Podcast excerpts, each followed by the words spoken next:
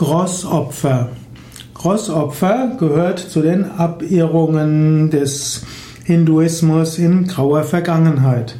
Rossopfer bedeutet, dass zum Beispiel für eine Königskrönung ein Pferd geopfert wurde.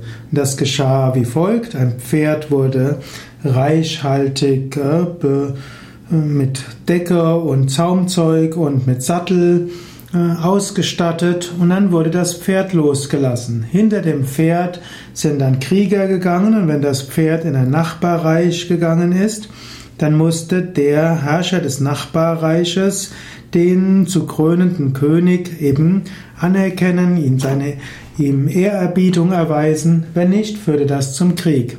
Und wenn das Pferd dann zurückgekehren war zum Thron, dann wurde das Pferd in einer großen Opferzeremonie feierlich geopfert.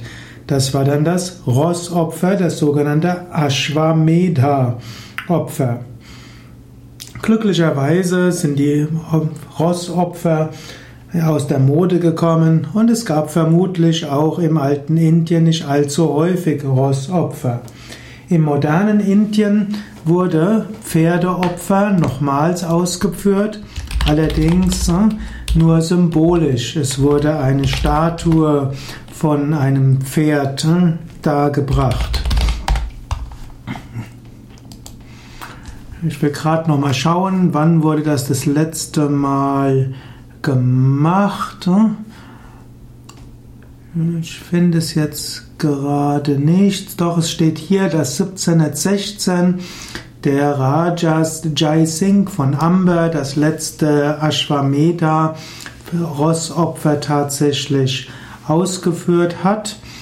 Das Pferdeopfer wurde noch unter dem im Gupta-Reich, also die ersten Jahrhunderte nach Christus, wiederbelebt.